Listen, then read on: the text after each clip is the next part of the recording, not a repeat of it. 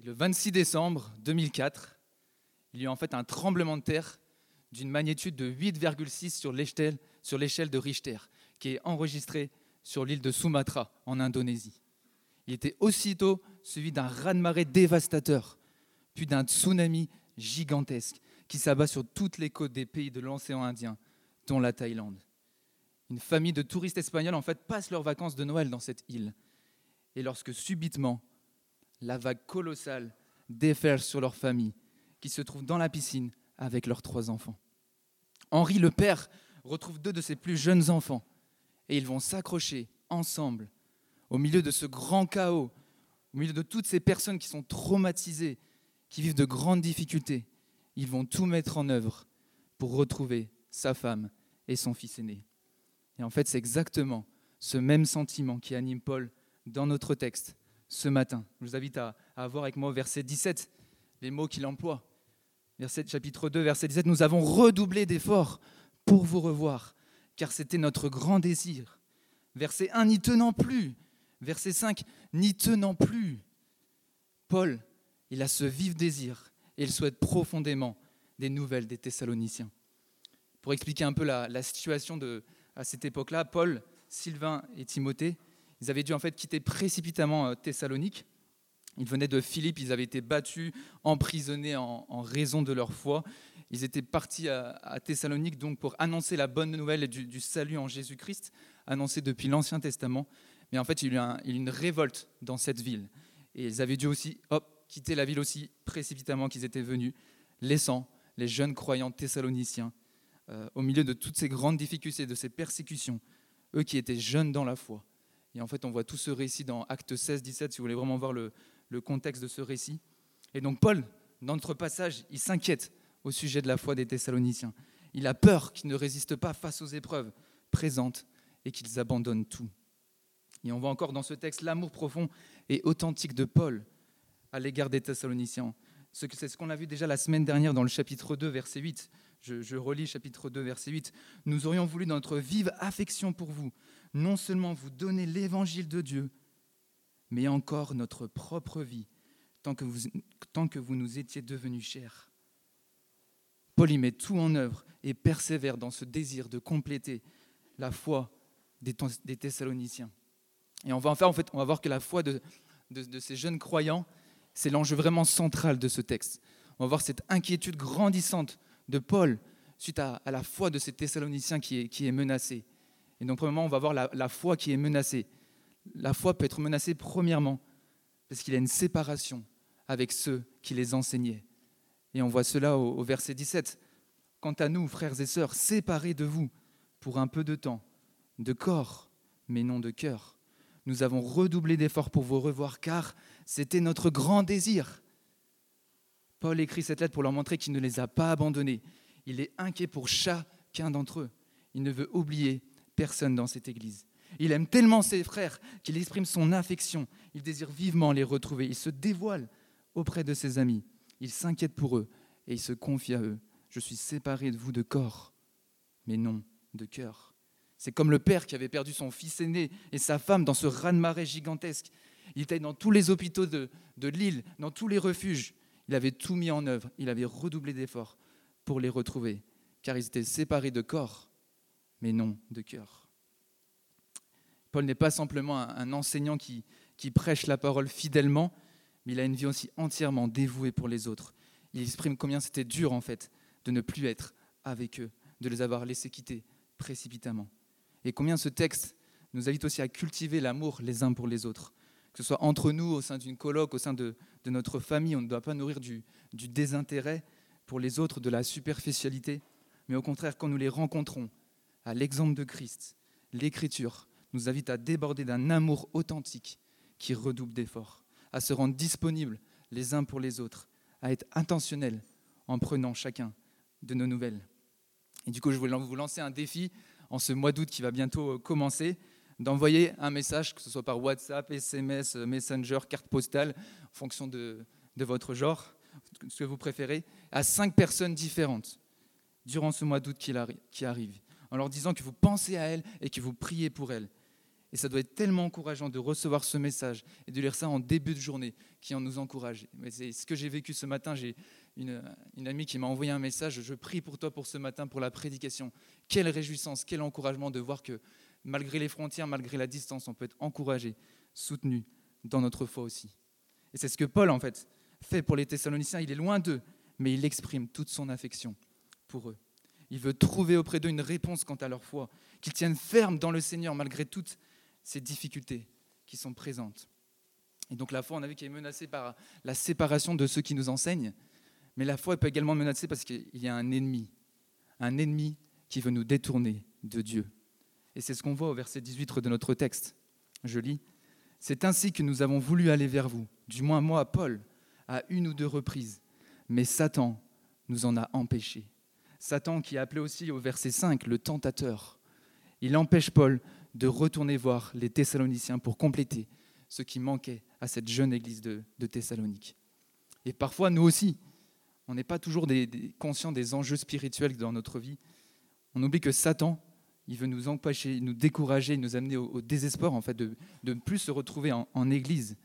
Euh, et, si ça vous est déjà arrivé de, de, demander si ça vaut la peine de continuer à suivre Jésus, vous êtes tenté par l'abandon, par le découragement, par l'usure au fil de ces années, ben c'est peut-être la preuve que vous avez un ennemi qui veut vous détourner de Dieu. Voilà pourquoi Paul est inquiet. Ce qui le préoccupe, ce ne sont pas les difficultés présentes, les persécutions extérieures, mais c'est ce qui vient de leur être intérieur. Et c'est cette attitude de Paul aussi qui peut nous, nous questionner aussi quant à, notre cœur pour les uns les autres, à se demander comment va la foi de nos frères et sœurs ici dans l'Église. C'est peut-être pas la première question qu'on pose quand on rencontre quelqu'un, on dit bonjour, comment ça va? Et souvent on dit bah ça va, et on ne va pas plus loin. Mais pourtant, ce texte nous encourage à veiller sur la foi des autres, à demander des nouvelles de leur foi. Car notre foi, on a vu qu'elle peut être menacée par l'éloignement de ceux qui nous enseignent. On a peut-être aussi plus de mal à lire la, Bible qu'avant, à se laisser transformer par elle. On la lit et on oublie euh, le lendemain, même le soir, même quelques, quelques heure après, on oublie ce qui avait été écrit dedans. Et vraiment, le tentateur, le diable, veut nous décourager pour le service, pour notre relation, notre intimité avec Dieu. Et donc c'est pour ça que Paul prend lui les devants et envoie son collaborateur pour avoir de l'eau nouvelle. C'est ce qu'on voit au verset 1 de ce chapitre 3. C'est pourquoi, n'y tenant plus, nous avons jugé bon de rester seuls à Athènes.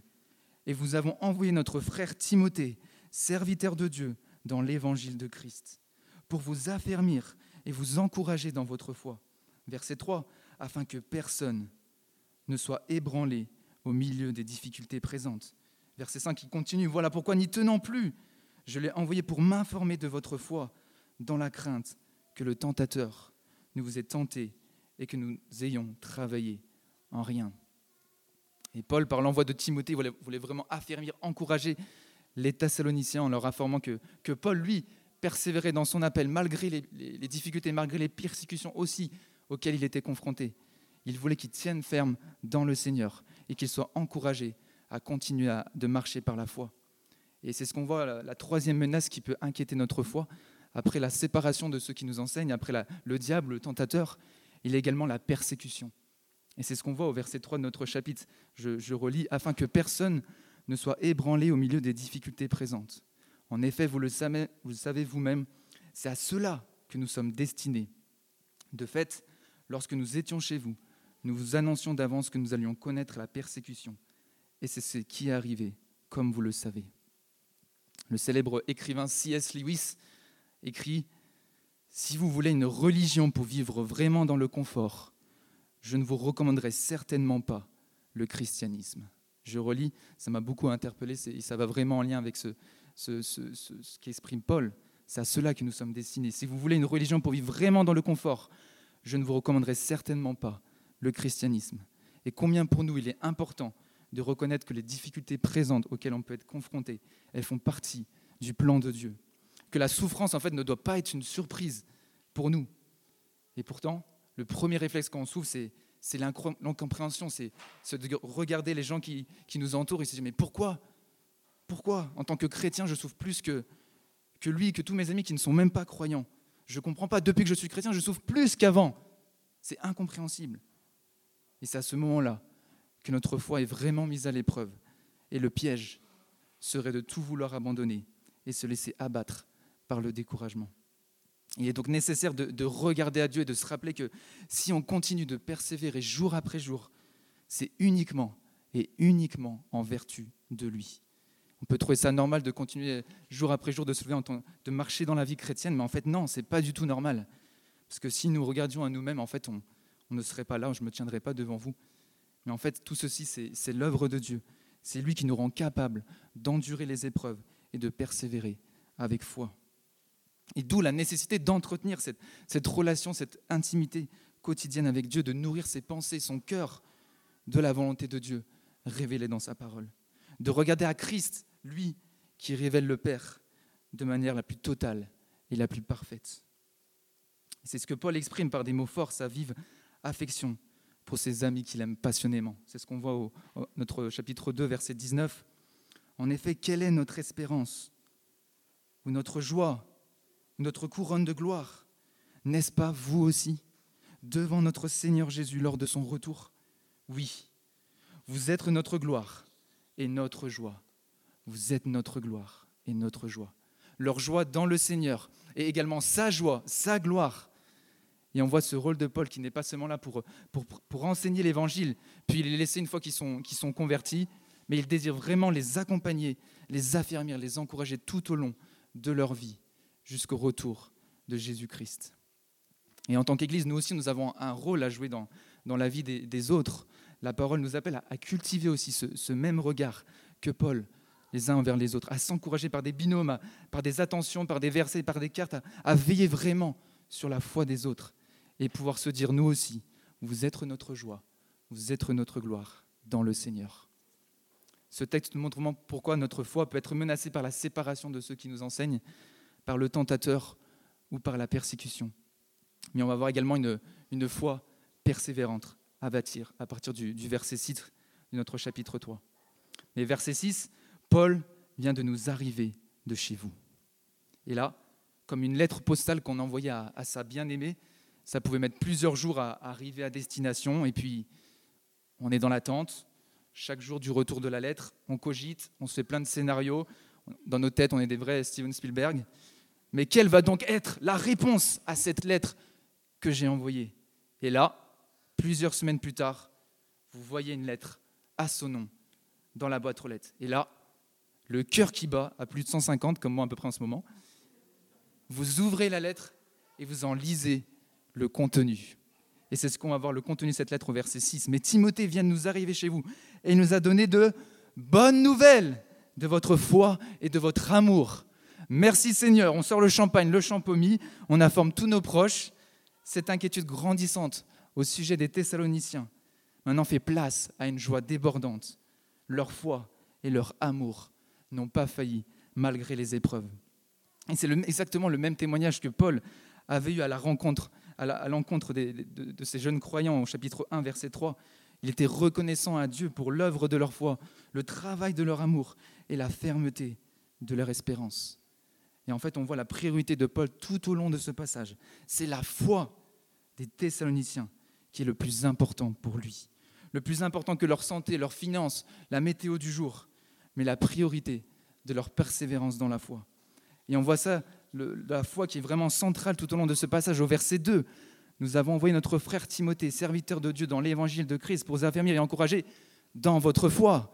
Verset 5, voilà pourquoi n'y tenant plus, j'ai envoyé pour m'informer de votre foi. Verset 6, mais Timothée vient de nous arriver chez vous, il nous a donné de bonnes nouvelles de votre foi. Verset 7, c'est pourquoi, frères et sœurs, dans vos angoisses et nos épreuves, nous avons été encouragés à votre sujet par votre foi. Verset 10, nuit et jour, nous le prions avec beaucoup d'insistance de nous permettre de, de vous revoir et de compléter ce qui manque à votre foi. La foi, vraiment l'objet central des inquiétudes, des efforts, de la joie de Paul en fait. Il a cette joie débordante parce qu'il tient ferme, il persévère dans cette foi. L'objectif de Dieu n'est pas forcément de, changer nos circonstances, les, moments difficiles auxquels nous vivons, mais nous transformer au sein de ces circonstances. Il désire nous garder dans la paix, quoi qu'il arrive, en nous portant au milieu de ces épreuves. Lui qui offre la consolation à tous ceux qui placent sa confiance en lui, à ceux qui marchent par la foi en comptant sur lui seul. Et c'est ce qui nous permet de tenir ferme par sa grâce, malgré les difficultés présentes. Mais en plus de toutes ces bonnes nouvelles qu'on a vues au sujet de leur foi, de leur amour, fin du verset 6, il nous dit, il nous a dit que vous avez toujours de nous un bon souvenir et que vous désirez nous vous revoir autant que nous le désirons aussi. Ce vif désir que Paul avait déjà mentionné au verset 17, nous avons redoublé d'efforts pour vous revoir, et eh bien en fait il est réciproque. Il désire aussi vivement le revoir. Et c'est pourquoi, chapitre 3, verset 7, frères et sœurs, dans nos angoisses et nos épreuves, nous avons été encouragés à votre sujet par votre foi. Paul exprime que ses angoisses, ses épreuves, mais il a vraiment été encouragé par la foi de ses frères qui tenaient ferme.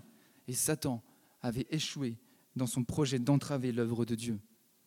Mais pendant l'épreuve, on peut être un, même pendant l'épreuve, on peut être un sujet de joie pour notre, pour notre, prochain. Pardon. La personne qui reçoit aussi de nos nouvelles peut être encouragée à son tour, malgré les angoisses et les épreuves par lesquelles elle passe. Notre rôle n'est pas seulement de demander des nouvelles, mais aussi de donner de nos nouvelles, de partager, de confesser aussi les difficultés actuelles que nous vivons, de ne pas les garder pour nous, de, les laisser remplir en fait notre cœur d'inquiétude, de, découragement. La confession est vraiment importante, c'est vraiment la mise en pratique de l'évangile, d'une attitude humble devant Dieu qui, qui appelle à, à revenir à Christ, à revenir à la croix, à avoir un cœur rempli de reconnaissance pour tout ce qui a été accompli. Et ce texte nous encourage donc à prendre davantage d'initiative dans ce sens, à demander des nouvelles de la foi, mais également d'en donner nous aussi aux autres, à témoigner de l'amour pour notre prochain et avoir une foi qui se donne pour l'autre. Et c'est ce qu'on voit, les mots exprimés par Paul, ils sont vraiment forts. Ils tenaient vraiment plus, on a vu ça, verset 1, verset, verset, verset 3. Et là, qu'est-ce qu'il exprime maintenant, verset 8 de notre chapitre 3 En effet, maintenant, nous vivons. En effet, maintenant, nous vivons, parce que vous tenez ferme dans le Seigneur l'angoisse de ces premiers versets fait place à la joie, littéralement à la vie. Quoi de plus beau que de voir des jeunes frères et sœurs qu'on a accompagnés dans tout le chemin et qui continuent de s'attacher à Dieu malgré les difficultés. Mais Paul, il ne s'arrête pas à ces bonnes nouvelles, il ne s'arrête pas à, cela. Après cette joie débordante en raison de leur persévérance, cette foi persévérante, il, il déborde maintenant de joie en prière. Son réflexe est immédiat. Il passe de la joie à la prière. Et c'est ce texte qui m'a beaucoup encouragé cette semaine. J'ai une, une excellente nouvelle et je me suis dit, ah, comme Paul, réflexe, c'est pas d'abord dire euh, super, mais c'est d'abord m'adresser directement à Dieu et exprimer ma reconnaissance. Et c'est ce que Paul nous fait au, au verset 9 de notre chapitre. Comment exprimer en retour toute notre reconnaissance à Dieu, à votre sujet, pour toute la joie que nous éprouvons à cause de vous, devant notre Dieu. Cette joie totale de tenir ferme devant notre Dieu, ce terme qu'il mentionne à trois reprises dans ce passage, chapitre 2, verset 19. En effet, quelle est notre, espérance ou notre joie ou notre couronne, notre couronne de gloire N'est-ce pas vous aussi devant notre Seigneur? Verset 9. Comment exprimer en retour toute notre reconnaissance à Dieu à votre sujet pour toute la joie que nous éprouvons à cause de vous devant notre Dieu? Verset 13. Qu'il affermisse ainsi votre cœur pour qu'il soit irréprochable dans la sainteté devant Dieu, notre Père. N'est-ce pas nous aussi l'objet principal que nous devrions exprimer dans nos prières pour notre Église, pour nos proches, qu'ils puissent tenir ferme devant notre Dieu et Père. Cette joie débordante de, Paul alimente en fait ses prières et le contenu de, sa prière. On voit que c'est vraiment le, résultat de, de, sa passion pour les, pour les Thessaloniciens, de cet amour authentique qu'il a déjà évoqué durant ses premiers chapitres, un amour qui se donne, un amour qui veille, un amour qui prie. C'est ce qu'on voit, le cœur de prière, le contenu de la prière de Paul au verset 10. Nuit et jour, nous le prions avec beaucoup d'insistance de nous permettre de vous revoir et de compléter ce qui manque à votre foi. Il revient en fait à son désir premier de compléter ce qui manque à la foi des Thessaloniciens. Il n'attend pas seulement des Thessaloniciens qui, conservent la foi, maintenant qu'il y a leur bonne nouvelle, mais qu'ils progressent aussi continuellement dans leur vie de disciples, dans l'amour, dans la sainteté, jusqu'au retour de Jésus-Christ. Et c'est ce qu'on voit cela dans tout le contenu de, sa prière, dans les versets suivants, verset 11. Que Dieu lui-même, notre Père et notre Seigneur Jésus, dirige notre parcours jusqu'à chez vous. Il demande premièrement qu'ils puissent les revoir, que Dieu conduise son parcours jusqu'à chez eux. Leur foi qui s'était fait connaître partout, chapitre 1, verset, 8, de sorte que nous n'avons même plus besoin d'en parler. Et bien en fait, Paul y prie avec insistance, nuit et jour, avec beaucoup d'insistance que leur caractère continue de progresser, que leur foi continue de, se répandre, même sans en parler. Verset 12. Comment Parce que le Seigneur fasse grandir et déborder l'amour que vous avez les uns pour les autres et pour tous les hommes, à l'exemple de celui que nous avons pour vous? Un amour débordant les uns pour les autres, mais aussi pour tous les hommes. Un amour qui pas, qui ne s'appuie pas sur ses propres forces, sans quoi il ne va pas durer très longtemps, il va s'épuiser, il va s'user, mais qui s'appuie sur la grâce débordante de Dieu et qui, appelle à la prière pour grandir et déborder d'amour pour les autres, d'un amour sincère. Et nous aussi, que nous puissions être renouvelés dans notre vie de prière cet été. Commencez par un prier pour des, sujets précis pour les dix personnes qui étaient avec vous dans, votre groupe PEPS. Et si vous n'avez pas participé pas à un groupe PEPS, eh ben de prier quotidiennement pour les gens qui sont proches autour de vous. Et en fait, le fait de prier pour eux quotidiennement, nuit et jour, avec beaucoup d'insistance, en fait, ça va changer votre cœur pour eux. On va vouloir plus, encore plus de nos nouvelles pour prier pour des sujets bien spécifiques par rapport à leur foi. Car lorsque nous prions, notre désirs sont transformés pour progressivement s'accorder au désir de Dieu. La prière nous change, les amis, et Dieu prend plaisir lorsque nous lui parlons.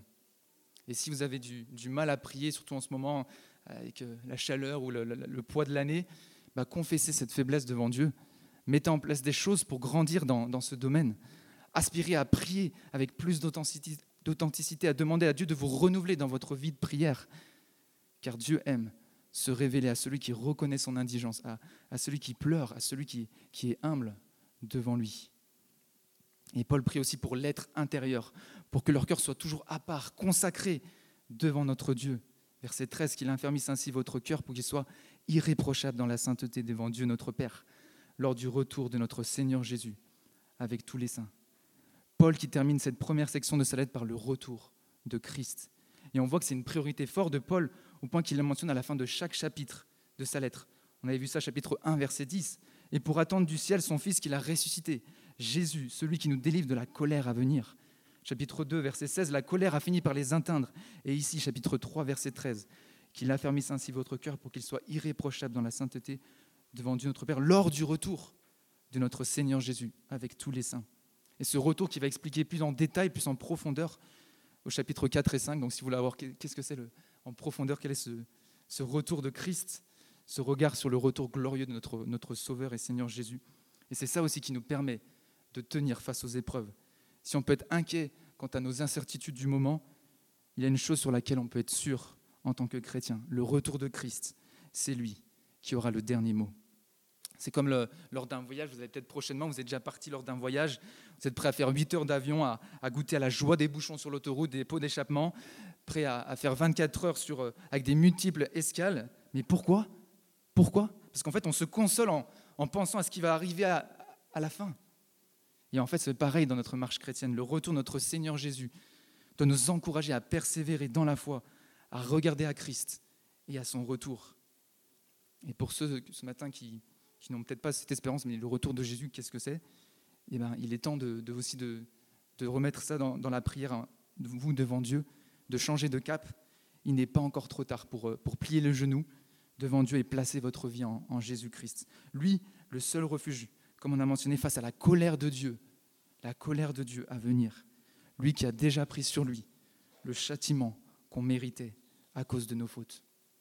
Car à son retour, toute la création pliera le genou, toute langue glorifiera Dieu le Père. Et Dieu l'appelle tous les hommes qu'il a créés à revenir à lui, à, recevoir son pardon offert en Jésus-Christ, à se réconcilier avec lui. Notre foi, on a vu qu'elle peut être menacée par la séparation de ceux qui nous enseignaient, par le tentateur, par la persécution, par l'éloignement même de nos cœurs aussi vis-à-vis -vis de, de la parole. Mais Dieu nous garde, il nous fait persévérer, il nous transforme au sein des épreuves pour qu'on compte sur lui seul et sur sa grâce. Et donc prions les uns pour les autres pour, la progression du caractère de chacun, pour que nous soyons puissamment fortifiés, nous aussi, par son esprit, dans notre être intérieur, pour qu'il se renouvelle de jour en jour au contact de Dieu. Soyons de ceux qui veille sur les autres pour apporter consolation, encouragement et soutien.